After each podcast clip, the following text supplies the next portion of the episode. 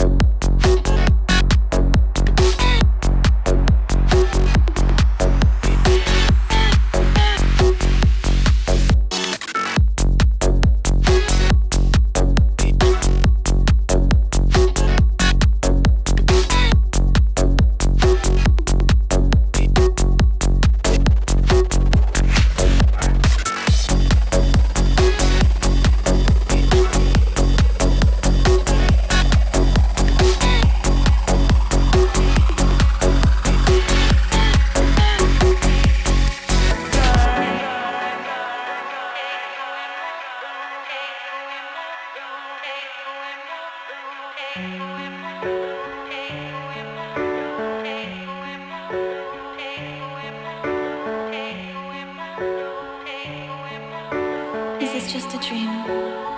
Is there reality somewhere?